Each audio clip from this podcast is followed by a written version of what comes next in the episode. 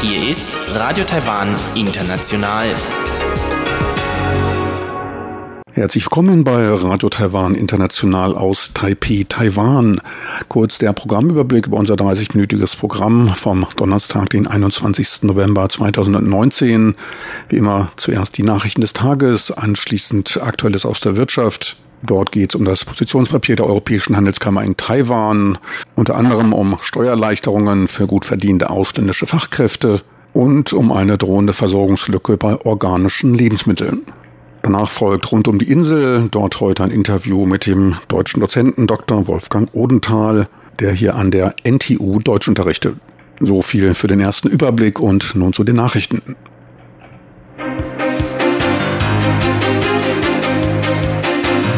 Hier ist Radio Taiwan International mit den Tagesnachrichten vom Donnerstag, den 21. November 2019. Die Schlagzeilen. Taiwan unterstützt Hongkongs Streben nach Freiheit. Außenminister von Tuvalu plant pazifische Allianz zur Unterstützung Taiwans.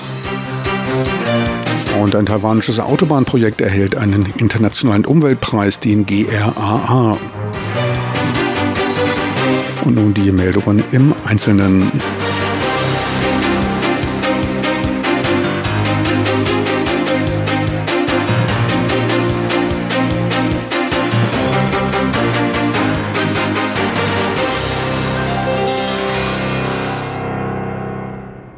Taiwan werde weiter an vorderster Front bei der Verteidigung von Demokratie und Freiheit stehen, um seine demokratische Errungenschaften zu sichern. Gleichzeitig sei man bereit, für die internationale Gemeinschaft Beiträge bei der Verteidigung universaler Werte wie der Freiheit zu leisten. Dies teilte die Sprecherin des Außenministeriums Joanne O am heutigen Donnerstag mit. Menschenrechte, Freiheit und Demokratie seien universale Werte und die Grundlage der lebendigen Entwicklung von Taiwans pluralistischer Gesellschaft, sagte Joanne O. Sie nahm damit Bezug auf das vom US-Senat verabschiedete Gesetz für Menschenrechte und Demokratie in Hongkong 2019. Zur Situation in Hongkong sagte sie, wir appellieren auch an die Behörden in Hongkong und Peking auf die Erwartungen der Öffentlichkeit zu reagieren, Demokratie und Rechtsstaatlichkeit einzuführen und die Gesellschaft Hongkongs wieder in einen ruhigen, stabilen und normalen Zustand zu bringen. Das Außenministerium verurteilte die allgemeine Haltung der Regierung Chinas gegenüber Hongkong und den übermäßigen Einsatz von Gewalt durch die Hongkonger Polizei bei der Unterdrückung der Demokratie und Freiheit anstrebenden Bevölkerung. Der sich zurzeit zu einem Besuch in Taiwan aufhaltende Außenminister von Tuvalu, Simon Kofi, bekräftigte die bestehenden bilateralen Beziehungen mit Taiwan. Der Vertreter des Pazifikstaates schlug vor, eine pazifische Allianz zur Unterstützung Taiwans zu bilden, um gemeinsam dem Einfluss Chinas in der Region zu widerstehen. Ferner kündigte er den Besuch des neu gewählten Premierministers von Tuvalu, Kausea Natano, im April 2020 in Taiwan an. Der Regierungswechsel in Tuvalu habe zu keiner Änderung bei der Haltung zu Taiwan geführt, sagte Kofi. Als Problem bezeichnete er den wachsenden Druck Chinas in der Region, ein Problem, das auch die neue Regierung lösen müsse. Simon Koffé sagte, dass Freundschaft auf Vertrauen und Loyalität aufbaue. Tuvalu werde weiter an diesen Werten festhalten. Man werde die seit 40 Jahren bestehenden Beziehungen zu Taiwan nicht wirtschaftlichen Interessen und Versprechungen der anderen Seite opfern, wie es andere Länder in der Region taten. Interesse äußerte er an einer Kooperation im Bereich Nachrichtentechnik und Satellitenverbindungen. Simon Kofe traf bei seinem Aufenthalt mit Präsidentin Tsai und Außenminister Joseph Wu zusammen. Ferner traf er sich noch mit hochrangigen Vertretern des Agrarministeriums. Ein Autobahnprojekt in Südtaiwan wurde mit einem internationalen Umweltpreis für seinen geringen Einfluss auf die Umwelt ausgezeichnet.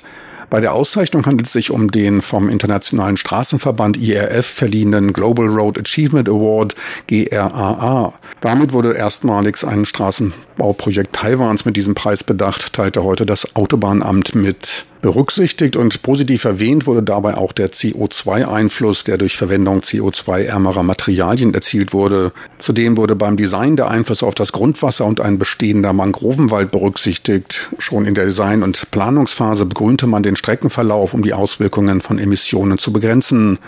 Taiwans Autobahnamt bezeichnete diese außerordentliche Ingenieursleistung als Sprung in die internationale Arena. Die Nationale Taiwan-Universität NTU verzeichnet ein zunehmendes Interesse an Hongkonger Studenten, die im Rahmen eines Besucherprogrammes sich um Zulassung bewarben. Damit stieg die Zahl der Bewerber in den letzten drei Tagen auf 562. Seit gestern waren es 111 Bewerbungen. Das verstärkte Interesse dürfte mit den Unruhen in Hongkong in Zusammenhang stehen. Etwa die Hälfte der sich aus Hongkong bewerbenden Studenten sind nach Haus kehren wollende Studenten aus Taiwan. Die Zahl von Bewerbungen Hongkonger Studenten beläuft sich auf 168 und hat seit gestern um 60 Prozent zugenommen. Unter den Bewerbern befinden sich auch gut 100 Studenten aus China. 20 weitere kommen aus anderen Ländern wie Nordamerika, Europa und Australien. Das Bildungsministerium teilte mit, mit seinen Konsularstellen in Hongkong die Visumsbeschaffung koordinierend zu unterstützen. Ab morgen sollen die ersten Zulassungen per E-Mail versendet werden. Das Betreuungszentrum der Universität teilte mit, dass es Einzel- und Gruppenberatungen für aus Hongkong kommende Studenten arrangieren werde, um einen geregelten Verlauf zu garantieren. Premierminister Su Zhang widersprach der Kritik der Opposition von falschen Daten bei der Politik zur Repatriierung taiwanischer Unternehmen und taiwanischen Kapitals aus dem Ausland. Dabei wies er auf die Unterschiede des Aktionsplanes zur Begrüßung von Investitionen in taiwanische Unternehmen und dem Sondergesetz zur Repatriierung von Auslandsvermögen hin. Bei ersterem sollen Unternehmen aus Taiwan angeregt werden, ihre Softpower, Technologie, Fachkräfte und unternehmerische Fähigkeiten nach Taiwan zurückzubringen. Die Rückführung von Auslandskapital wird durch eine Vorzugsbesteuerung für Investitionen angeregt. Schon unter der Regierung Ma wurde eine Rückkehr taiwanischer Unternehmen gefördert, allerdings weniger als ein Viertel der Summe von 23 Milliarden US-Dollar, die seit Januar von der Thai-Regierung ins Land geholt wurde. Kabinettsprecherin Kolase Yodaka bezeichnete diese Politik als parteiübergreifend. Bei den genannten Zahlen lege man die gleiche Kalkulationsweise wie unter der Regierung Ma zugrunde. Der Hinweis auf Wahlkampfrhetorik sei daher unpassend. Eine Umweltgruppe rief bei einer Aktion im Songshan Kultur- und Kreativpark zur Reduzierung des Plastikmülls auf, der weltweit ein Problem darstelle. Zur plastischeren Darstellung des Problems wurde ein Schneemann auf dem Gelände des Kulturparks gebaut, der aus am Strand gesammelten Plastikmülls bestand. Dabei stellte die Gruppe die Ergebnisse der internationalen Strandsäuberungsaktion 2019 vor. In den letzten fünf Jahren konnte ein Rückgang bei der Ansammlung von Plastiktaschen, Plastiktassen, Wegwerfbesteck und Strohhalmen verzeichnet werden. Insbesondere die Zahl der Strohhalme ging um 27 Prozent zurück. Nach wie vor seien aber Plastikdeckel, PET-Flaschen, Zigarettenstummel, Strohhelme und Plastiktaschen die fünf am stärksten die Strände verschmutzenden Artikel. Die Bevölkerung wurde daher neben der Säuberung von Stränden und Flüssen zur Reduzierung ihres Plastikverbrauchs aufgerufen. Weiter geht's nun mit dem Börsengeschehen. Der Aktienindex TAIEX legte heute eine Verschnaufspause ein und notierte nach Umsätzen von circa 4 Milliarden US-Dollar um knapp 73 Punkte niedriger bei 11.558 Punkten. Ein Blick auf den Devisenmarkt. Dort notierte der US-Dollar bei 30,50 Taiwan-Dollar, der Euro bei 33,75 Taiwan-Dollar. Und nun die Wettervorhersage für Freitag, den 22. November.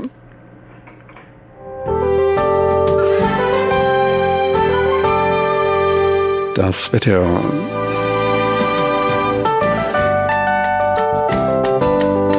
In der Nacht zum Freitag kommt insbesondere der Norden, Süden und die Ostküste unter den Einfluss eines vorbeiziehenden Taifuns, der Regen über die Küstengebiete bringt. Mit ihm kommt auch wärmere Luft. Die Tiefstemperaturen liegen daher bei über 20 Grad Celsius. Tagsüber bleibt es im Norden und an der Ostküste regnerisch, ansonsten ist es bewölkt und trocken. Die Temperaturen steigen im Norden auf bis zu 25 Grad, im Süden auf bis zu 31 Grad. Sie hörten die Tagesnachrichten von Radio Taiwan International vom Donnerstag, den 21. Februar 2019.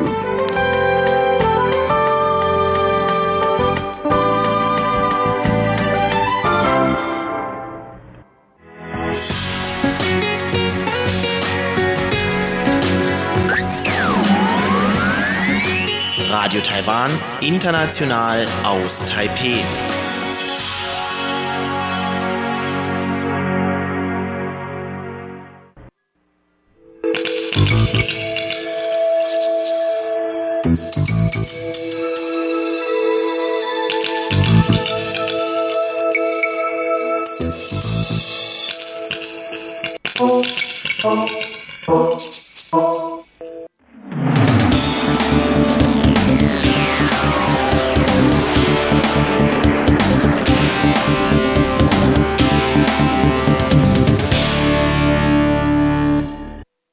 Herzlich willkommen bei Aktuellem aus der Wirtschaft. Es begrüßt Sie Frank Pewitz.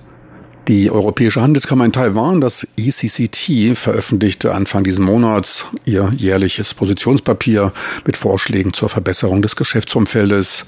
Vergleichbares wird von der amerikanischen Handelskammer AmCham jährlich als sogenanntes Weißbuch im Juni aus der Perspektive der AmCham-Mitglieder herausgegeben. Das ECCT besteht aus mehr als 900 Mitgliedern aus über 400 Unternehmen und Organisationen. Im Positionspapier werden die wichtigsten der von den 30 Kommissionen vorgebrachten Anliegen behandelt. Dabei handelt es sich in der Regel um die wichtigsten, die allgemeine Entwicklung des Geschäftsfeldes behindernden Anliegen. Der Titel der diesjährigen Ausgabe des Positionspapiers lautete Die Waage zu Taiwans Gunsten antippen, die Chancen nutzen. Dabei wies das ICCT auf die zahlreichen Geschäftsmöglichkeiten und dem potenziellen Fortschritt in zahlreichen Bereichen hin, der bei guter Zusammenarbeit möglich wäre. 148 Anliegen wurden vorgestellt, 100 kamen aus dem Vorjahr, 48 neue wurden in das neue Positionspapier aufgenommen. Dabei erwies sich Taiwans Regierung als sehr eifrig bei der Anhörung der vom ECCT vorgebrachten Punkte. Immerhin bei 32 Punkten konnten deutliche Fortschritte erzielt werden, ein absoluter Spitzenwert innerhalb der letzten fünf Jahre. Abzuwarten bleibt, wie es sich in diesem Jahr entwickeln wird. Etliches an Ressourcen dürfte zumindest zu Ende des Jahres für den anstehenden Wahlkampf aufgewendet werden. In einem früheren Wahlkampfjahr wurden beispielsweise nur wenige Anliegen geklärt. Auch ein etwaiger Regierungswechsel dürfte für einige Zeit für einen gewissen Stillstand sorgen. Das Komitee für Humanressourcen des ECCT wies auf den anhaltenden Mangel an sowohl gelernten als auch ungelernten Arbeitskräften hin. Dies erschwere es, die wirtschaftlichen Chancen zu nutzen. Es empfahl daher weitergehende Reformen des Arbeitsrechts, um Fachkräfte auszubilden, anzulocken und auch zu halten. Dabei wurden die Arbeitszeitenbestimmungen teils als zu rigide betrachtet. Gefordert wurde erneut größere Flexibilität bei den Bestimmungen zur Festlegung der Arbeitsstunden. Insbesondere die Offshore-Windbranche, die hier vor Ort in den nächsten Jahren etliche Großprojekte zu bewältigen hat, leide darunter. Von Seiten der Europäischen Kammer wurde daher der Vorschlag gemacht, den Offshore-Windsektor von den gesetzlich geforderten Bestimmungen der wöchentlich einzuhaltenden freien Zeit zu befreien. Ebenfalls gefordert wurden gelockerte Visumsbestimmungen für ausländische Experten, um deren Anzahl in Taiwan erhöhen zu können. Zumindest einen kleinen Fortschritt konnte man die Tage vermelden. Ausländische Topverdiener werden jetzt geringer besteuert. Taiwan weist im Vergleich zu Hongkong oder Singapur für Bezieher höherer Einkommen.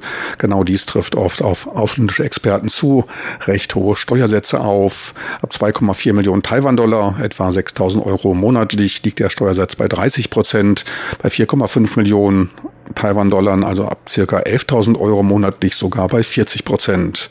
Jetzt ist der Steuersatz für neu ankommende, besser verdienende Ausländer temporär für die ersten drei Jahre gesenkt worden. Jegliches die Grenze von drei Millionen Taiwan-Dollar überschreitendes Einkommen wird nur zur Hälfte steuerlich veranlagt. Verbesserungsvorschläge wurden auch vom Einzelhandelskomitee der Europäischen Kammer gemacht. Pascal Dival hatte zwei Empfehlungen für Taiwans Regierung. Highlight two principal recommendations. First one is about Organic Agriculture Promotion Act. Ich möchte hier zwei Empfehlungen hervorheben. Im ersten Fall geht es um das Gesetz zur Förderung organischer Agrarprodukte. Momentan ist es so, dass Importeure von organischen Lebensmitteln nach dem 13. Mai nächsten Jahres organische Lebensmittel aus Ländern, die keine gegenseitige Anerkennung der Bestimmungen unterzeichnet haben, keinen Zugang mehr zum Markt in Taiwan haben. Wir wissen allerdings, dass die europäischen Länder nicht in der Lage sein werden, rechtzeitig dieses Abkommen zu unterschreiben. Wir empfehlen daher, diesen Zeitraum auszuweiten, um die Kooperation zwischen den Zertifizierungseinrichtungen Taiwans und der EU zu ermöglichen, damit der Import organischer Lebensmittel aus Europa fortfahren kann. Bei der zweiten Empfehlung geht es um größere Flexibilität bei den Bestimmungen für Hypermarkets. Hypermarkets versorgen in ihrem Umkreis nicht nur die lokale Bevölkerung mit grundlegenden Lebensmitteln, sondern auch die ausländische Gemeinschaft. Jedoch erschwert die Interpretation der Behörden bei der Auslegung des Gesetzes urbaner Entwicklung, Geschäftsinnovation und Investitionen in diesem Bereich. Wir empfehlen daher, dass die Behörden eine flexiblere Auslegung des urbanen Entwicklungsplanes zulassen, damit die Betreiber die ganze Bandbreite des Einzel- und Großhandels und Geschäftsmodelle im Gastronomiebereich nutzen können, um die Bedürfnisse modernerer Geschäftsmodelle zu bedienen. Und zweitens sollte man flexiblere und vernünftigere Bestimmungen bei der Festlegung zur Ansiedlung von Hypermarkets treffen, um sicherzustellen, dass die Nutzung der Gebäudeflächen nicht durch unnötige Bestimmungen begrenzt wird. restrictions on the use of a building's floor or space. Doch was ist eigentlich Bio? Auch in Deutschland bezeichnete Ende der 70er, Anfang der 80er Jahre mit der aufkommenden Nachfrage nach gesunden Lebensmitteln etliche Hersteller ihre Produkte als Bio, teils auch um damit einen bestimmten Preisaufschlag erzielen zu können. Damals betreibt man unreguliertes Neuland. Mittlerweile gibt es von der Europäischen Union festgelegte Bestimmungen bei der Definition von organischen Lebensmitteln, die den Anbau, die Verarbeitung und auch die Agrarflächen mit einschließen. Die weltweit größte Messe für organische Produkte. Die Biofach in Nürnberg zum Beispiel lässt nur Produkte nach EU-Standard oder von der IFOAM zertifizierte Produkte zu. Die IFOAM ist ein internationaler Dachverband, der Zertifizierer von organischen Produkten zertifiziert, um Qualitätsstandards zu wahren. Die europäischen Bestimmungen zur Definition von organischen Produkten zählen damit weltweit zu den fortschrittlichsten. Am Rande der Veranstaltung sprach ich mit Pascal Deval über organische Produkte in Taiwan. Konkret frage ich ihn nach Standards für organische Produkte hier in Taiwan. Uh,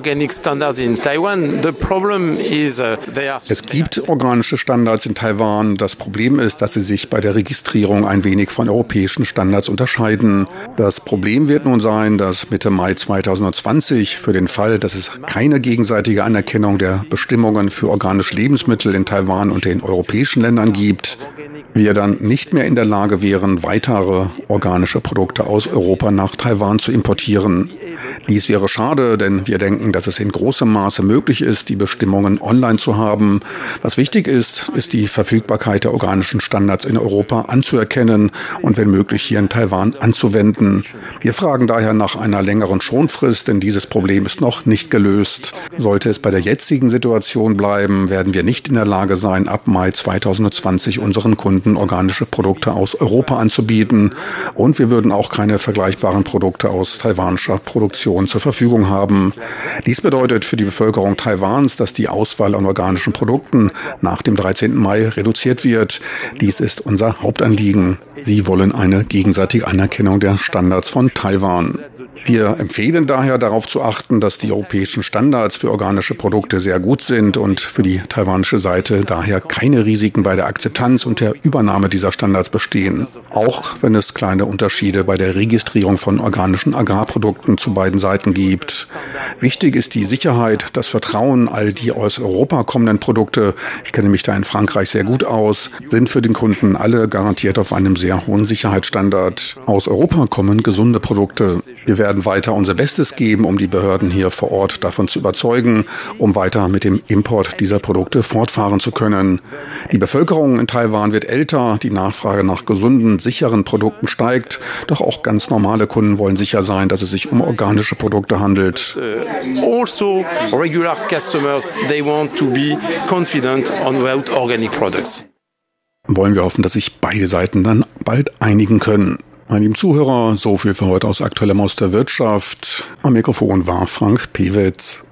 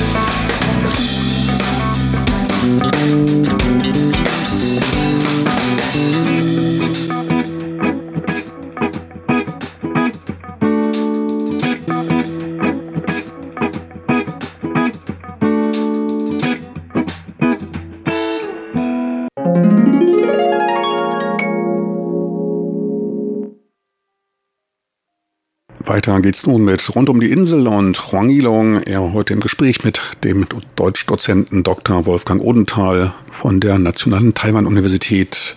Herzlich willkommen, liebe Hörerinnen und Hörer. Mein heutiger Gesprächsgast ist Dr. Wolfgang Odenthal, Dozent für die deutsche Sprache an der Nationalen Taiwan-Universität hier in Taipei. Dr. Wolfgang Odendahl lehrt aber nicht nur, sondern ist auch an der Organisation einer Vielzahl von Veranstaltungen in Taiwan beteiligt, unter anderem an dem Internationalen Symposium für europäische Sprachen in Ostasien, das vergangenes Wochenende in den Räumlichkeiten der Nationalen Taiwan-Universität stattfand. Ich traf mich mit Dr. Odendahl im Rahmen des Symposiums, um zu erfahren, was es mit diesem Symposium auf sich hat. Zunächst wollte ich aber wissen, wie Dr. Odendahl nach Taiwan gekommen ist. Ich habe in Deutschland Sinologie studiert. Bisschen Nebenfächer waren Japanologie und Germanistik. Und mein erster Kontakt mit Taiwan war 1989 für den Erwerb der gesprochenen Sprache. In der Sinologie lernt man eigentlich nicht sprechen, sondern mehr Literatur lesen. Und äh, wenn man sprechen will, muss man ins Land. 1989 war das Jahr von Tiananmen. Da konnte man nicht gut nach China, deswegen bin ich nach Taiwan gekommen. Habe mich hier verliebt und bin auch, ich liebe weiterhin Taiwan. Nach dem Magister bin ich in, habe ich in Kaohsiung angefangen an der dortigen staatlichen Universität mit Deutschunterricht, habe da 1999 bis, weiß nicht, zwölf Jahre lang Deutsch unterrichtet. Und zwischendurch dann meinen Doktortitel erworben, auch wieder in Sinologie, einem kulturell angehauchten Thema mit einer Untersuchung über äh, die sozialen Hintergründe, äh, das soziale Selbstverständnis, was den Chinesen durch die Kung-Fu-Romane Jinjongs vermittelt wird. Ja, und von Kaohsiung bin ich dann meiner Frau nach Taipei gefolgt. Die hat hier eine bessere Arbeit gefunden als in Kaohsiung. Habe an der Culture University ein Jahr unterrichtet und 2013 hier angefangen. An der National Taiwan University. An der National Taiwan University. Und Sie sind nicht nur einfach Dozent hier, sondern Sie sind eben auch in sehr vielen, wie ich das so mitgekriegt habe, Aktivitäten oder Konferenzen, Workshops und so weiter beteiligt. Unter anderem hier, wo wir uns heute befinden, das Symposium für europäische Sprachen. Was ist das für ein Symposium und wer organisiert dieses Symposium? Europäische Sprachen, also an der National Taiwan University. An der NTU gibt es äh, eine Fremdsprachenabteilung, aber keine deutsche Abteilung. Die Fremdsprachenabteilung ist ausgerichtet auf englische Literatur, hauptsächlich Shakespeare, aber definitiv englische und amerikanische Literatur. Und darunter gibt es 13 Sprachen, die als europäische Sprachen zusammengefasst sind. Äh, darunter befinden sich auch Russisch und Altgriechisch, also nicht, nicht wirklich europäische moderne Sprache, aber das ist eben diese Einheit europäische Sprachen. Und diese Einheit organisiert das Symposium jetzt im zehnten Jahr. Und wir versuchen eben, wir nennen es Symposium und nicht Konferenz, weil es einen Austausch, einen wissenschaftlichen Austausch, aber auch einen menschlichen Austausch zwischen Lehrenden und Forschenden Ostasiens geben soll. Unser Schwerpunkt liegt in Ostasien. Wir laden immer Vortragende auch aus Europa ein, aber hauptsächlich hoffen wir, dass der Dialog oder Multilog mit den anderen ostasiatischen Ländern stattfindet. Und das findet jetzt aber nicht zum ersten Mal, sondern sogar zum zehnten Mal statt? Das war jetzt das zehnte Mal, ja. Und nächstes Jahr wird es wieder stattfinden, als elftes Mal. Im nächsten Jahr ist das Thema dann über ein Phänomen, das nennt sich Othering. Da bin ich drauf gekommen über das äh, Türkendeutsch oder Kiezdeutsch in Deutschland, das wird ja häufig eingesetzt, um eine ganze Gruppe von Migranten oder Menschen mit Migrationshintergrund lächerlich zu machen. Äh, ich fand als äh, junger Mensch die äh, Komiksendungen von Erkan und Stefan große Klasse wo das Türken und Deutsch eben eingesetzt wird, um das Stereotyp eines wir würden heute sagen bildungsfernen, aber gemeint ist ein, ein dummer Jugendlicher, der dumme Sachen macht, die deswegen lustig sind. Äh, diese Stereotype werden benutzt und diese Stereotype haben eine Wirkung. Die Wirkung wollen wir im nächsten Jahr untersuchen. Also das heißt, auf jedem Symposium gibt es ein anderes Motto zu Themen, die Vortragenden einen passenden Vortrag geben müssen. Ganz recht. Also die Symposien werden von uns reihum organisiert. Wenn ich wir sage, meine ich damit die Lehrenden der europäischen Sprachen. Und da ist natürlich, da, da spiegelt dann immer das Interesse der Organisierenden durch. Das Thema dieses Jahres sollte eigentlich so ein bisschen ein politisch angehauchtes Thema sein, äh, Post-Truth, also mit äh, den ganzen Fake News, die kursieren und so. Durch Mangel an Unterstützung haben wir das Thema dann ausgeweitet und ein neues Format probiert, wo die einzelnen Sprachen untereinander, also nicht mehr untereinander kommunizieren, sondern wo es für jede Sprache eine eigene Sektion gibt, in der dann in dieser Sprache vorgetragen wird. Das wird nächstes Jahr wieder umgestellt. Da werden wir alles auf Englisch machen. Das ist naja, man mag es beurteilen, wie man will, aber es ist nun mal die Sprache, die von den meisten Forschenden und Lehrenden an Universitäten gesprochen wird. Mhm. Also ich wollte gerade fragen, wie so ein Symposium oder wie dieses Symposium durchgeführt wird. Also wie es dieses Jahr stattfand, das heißt, dass jede Sprache für sich referiert hat oder vorgetragen hat, das ist eine Ausnahme gewesen. Das war jetzt ein Experiment, das haben wir in einem der ersten Symposia mal probiert und damals festgestellt, dass wir eben zu wenig Zuhörer in den einzelnen Sektionen haben. Mhm. Es ist ja auch eine Unsitte unter Vortragenden, dass die häufig nur für ihren eigenen Vortrag kommen und dann gleich danach wieder verschwinden. Das führt dann dazu, dass in einem Raum dann drei oder vier Leute sitzen, die ihr eigenes, in, in ihrer eigenen Suppe sotten sozusagen, also kein wirklicher Austausch stattfindet.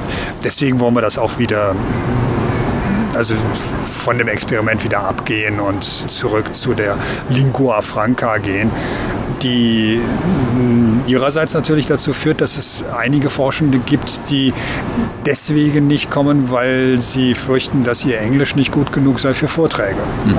Okay, also hat alles so seine Vor- und Nachteile. Definitiv. Ja. wer nimmt denn aber an diesem Symposium teil, beziehungsweise wer hat Interesse daran? Das Interesse hält sich so in Grenzen. Wir haben in der Regel so zwischen 20, maximal 30 Teilnehmer. Dieses Jahr sehr viele. Aber es sind äh, Lehrende und Forschende an Hochschulen in Ostasien, die da Interesse haben.